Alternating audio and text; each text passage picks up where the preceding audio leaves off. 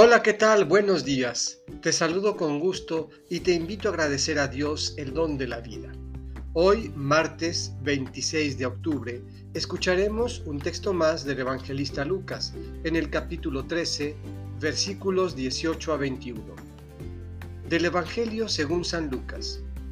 En aquel tiempo, Jesús dijo, ¿A qué se parece el reino de Dios? ¿Con qué podré compararlo? Se parece a la semilla de mostaza que un hombre sembró en su huerto. Creció y se convirtió en un arbusto grande, y los pájaros anidaron en sus ramas. Y dijo de nuevo, ¿con qué podré comparar el reino de Dios?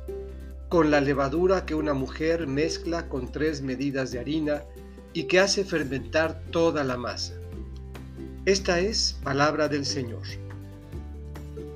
Meditemos. ¿A qué se parece el reino de Dios? ¿A qué se parece el reino de Dios? ¿Con qué podré compararlo? Más allá del grano de mostaza y la levadura, nosotros nos convertimos en punto de referencia.